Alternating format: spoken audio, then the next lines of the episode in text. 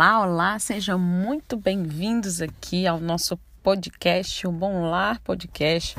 Hoje é quinta-feira, dia de podcast. Eu estou aqui é, gravando esse podcast especialmente de São Luís, né? Então eu queria saudar e mandar um beijo para as meninas do Bom Lar, que são daqui de São Luís. Estou por aqui pela ilha. É, e queria mandar esse beijo para vocês. É, nós estamos passando férias do Allen aqui e estou é, gravando aqui o nosso podcast hoje aqui, então, de uma maneira bem especial. Hoje nós, é, esse é o último podcast em que nós vamos abordar esse assunto, né, mais especificamente sobre esse assunto da disciplina bíblica, porque nós entramos em fevereiro e em fevereiro a gente começa, ou perdão, nós entramos em novembro, né? E em novembro a gente começa uma nova leitura, né? Então, estamos aí finalizando a leitura do livro Não Me Faça Contar Até Três. É... E hoje eu queria falar com vocês um pouco sobre estratégias que a gente pode adotar é, para, digamos assim, tentar diminuir os picos de desobediência dos nossos filhos, vamos colocar dessa maneira, né? A gente sabe que a desobediência é uma questão do coração, né? Então, por mais, digamos assim, que você. É, e aí eu, eu preciso começar esse podcast esclarecendo essa questão, porque é muito importante por mais que a gente é, tome algumas iniciativas, né, no sentido de ajudar a nossa criança a obedecer, a favorecer, digamos assim, a obediência das nossas crianças, ainda assim elas desobedecerão. E desobedecerão porque são pecadoras, né? E desobedecerão porque na, na desobediência dela, Deus, delas, Deus tem um propósito, o propósito de tratar o pecado delas, de tratar o nosso pecado e de nessas desobediências a gente ter oportunidade de pastorear o coração delas, né? Aquilo que a gente sempre fala aqui. Mas, né, eu tô acompanhando né, bastante as postagens, depois eu posso colocar aqui é, esses Instagrams que vou citar, né? Mas eu estou acompanhando muitas postagens do pessoal lá do Educação no Lar, né? Que é um Instagram baseado nos, nos princípios, né? Da educadora Charlotte Manson, né? E a Charlotte Manson, ela, ela, enfim, ela tinha tem uma filosofia de educação incrível e ela trabalha muito essa questão da obediência como um hábito, e você criar na criança né, o hábito da obediência. Embora a gente saiba, né, de novo, reforçar essa, essa questão do coração pecaminoso da criança, né? Não é porque a sua criança você está formando o hábito da obediência que a sua criança vai parar de desobedecer e vai ser uma excelente criança. Não, sua criança vai continuar pecadora.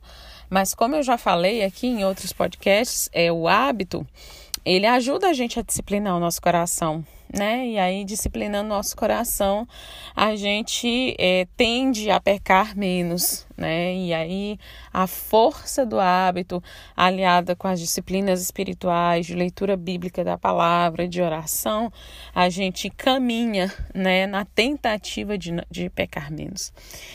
Então, isso que a gente faz com as crianças também, essa formação do hábito da obediência, e essas dicas que eu vou dar para vocês agora, que são dicas que eu tenho acompanhado lá e são coisas também que eu já tinha falado de uma outra maneira, mas que é, eu acho que vale a pena falar aqui de novo, mencionar de novo, terminar né, essa sequência de podcast sobre disciplina bíblica falando isso. É, é, elas, elas são válidas para disciplinar o nosso coração e para ajudar a nossa criança a desobedecer menos, digamos assim. E que dicas são essas? Bom, lá eles estão trabalhando, até a Mariane Bessa está fazendo é, as lives, né? Depois eu vou botar aqui para vocês acompanharem essas lives, eu acho que vale muito a pena. É, ela está fazendo as lives baseada, então, nesses princípios que podem me ajudar, que podem nos ajudar. E quais são esses princípios? Né? Ela põe lá nutrição, repouso, e descanso, né? E a Arielle, que é outra moça também lá da educação lá, ela fala sobre o, o trabalho também, né? Como o trabalho ajuda essa questão da, nessa questão da, da desobediência.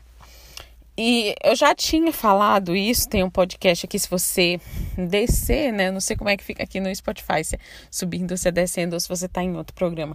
Mas se você descer, você vai ver que eu já tinha é, feito um podcast quando a gente estava lendo o Nana Nenê. Eu falei sobre as, as necessidades básicas da criança, né? Do bebê, mais, mais especificamente. E eu falei um pouco sobre isso, era basicamente isso também que eu falava. Mas às vezes você pode estar com isso na cabeça de, do neném e não pode estar pensando um pouco na criança um pouco maior que já manifesta o seu pecado desobedecendo os pais. Então, quando você tem uma criança com uma nutrição equilibrada, é, você diminui a desobediência, Fonete? Como assim?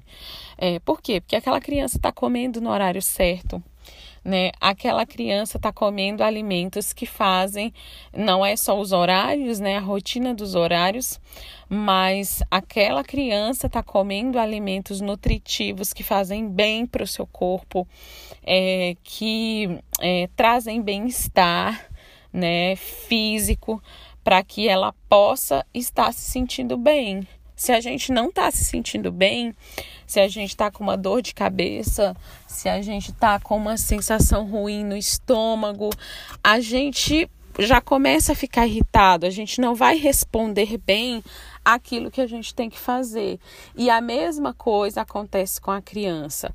Só que uma coisa é eu comer um alimento e eu ter a consciência corporal do que aquele alimento causa no meu corpo. Eu tenho essa consciência em mim, mas às vezes eu não tô tendo essa consciência do que está acontecendo no corpo da minha criança. Por quê? Porque às vezes ela não sabe se expressar verbalmente, às vezes não dá para confiar muito, né, no que ela fala. Se ela fala, mãe, tá doendo minha barriga, e daqui a pouco ela já tá brincando, a gente acaba esquecendo, acaba passando. Então, você cuidar para que a sua criança tenha uma alimentação adequada, para que ela esteja bem fisicamente, você também evita né, que a criança fique irritada, ou porque não está comendo no horário, ou porque não está comendo alimentos que fazem bem para o corpo dela.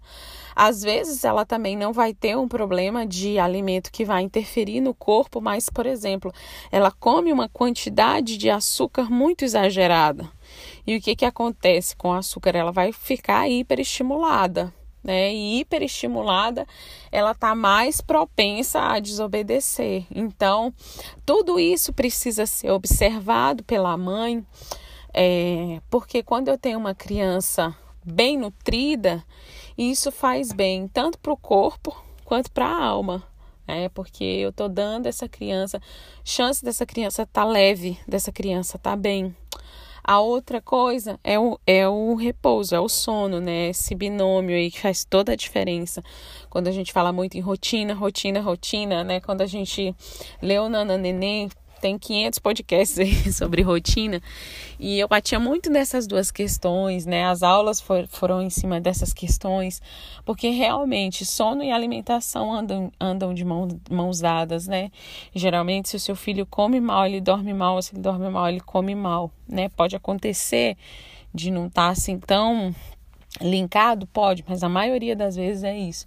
Então, se você não proporciona o repouso adequado, você também tem problemas, porque provavelmente você tem uma criança que não, não come bem, aí você já está é, ferindo o princípio da nutrição também. E uma pessoa com sono, a privação de sono, você sabe o que, que ela causa em você, e é muito mais evidente o que ela causa na criança. Então, você também tem uma criança irritada, uma criança que não dorme dorme bem, que não tem horários adequados, não tem horário para dormir de dia, não tem horário para dormir de noite, às vezes por uma série de coisas, às vezes por falta de rotina, às vezes por muito estímulo também de telas, né? E aí vira aquele peteco, como a gente gosta de falar, né? Então, a nutrição, o descanso e a, atividade, né, que seria esse próximo pilar, o exercício, enfim, lá no para os bebês a gente fala o tempo acordado, né, atividade, mas o exercício você proporcionar gasto de energia para essa criança, isso também favorece, né? Porque uma criança que fica ociosa o tempo inteiro, ou uma criança que não gasta as suas energias adequadamente, ela também não vai comer bem, ela também não vai dormir bem, né? Porque ela não gastou energia suficiente para ter fome, não, não gastou energia suficiente para ter sono, e ela com certeza vai encontrar muitas oportunidades para desobedecer mais, porque ela está ociosa. Não que o ócio, em um certo momento, não seja bom, mas há uma diferença muito grande em você proporcionar ao, seus, ao seu filho momentos de ócio, né, de ócio criativo, digamos assim, como as pessoas gostam de falar por aí, e deixar o seu filho o tempo todo, né, na ociosidade, não proporcionar gasto de energia para ele de acordo com a idade dele, né? Cada criança gasta energia de uma forma diferente. Então você tem um bebezinho lá de seis, sete meses, o gasto de energia dele não vai ser como uma criança de dois anos. Então você precisa se informar como que que pode ser o gasto de energia do bebê, como que pode ser o gasto de energia de uma criança maior que tem uma necessidade de correr, de, correr, de pular, de um bebê que tem necessidade de se desenvolver no chão, de aprender a engatinhar.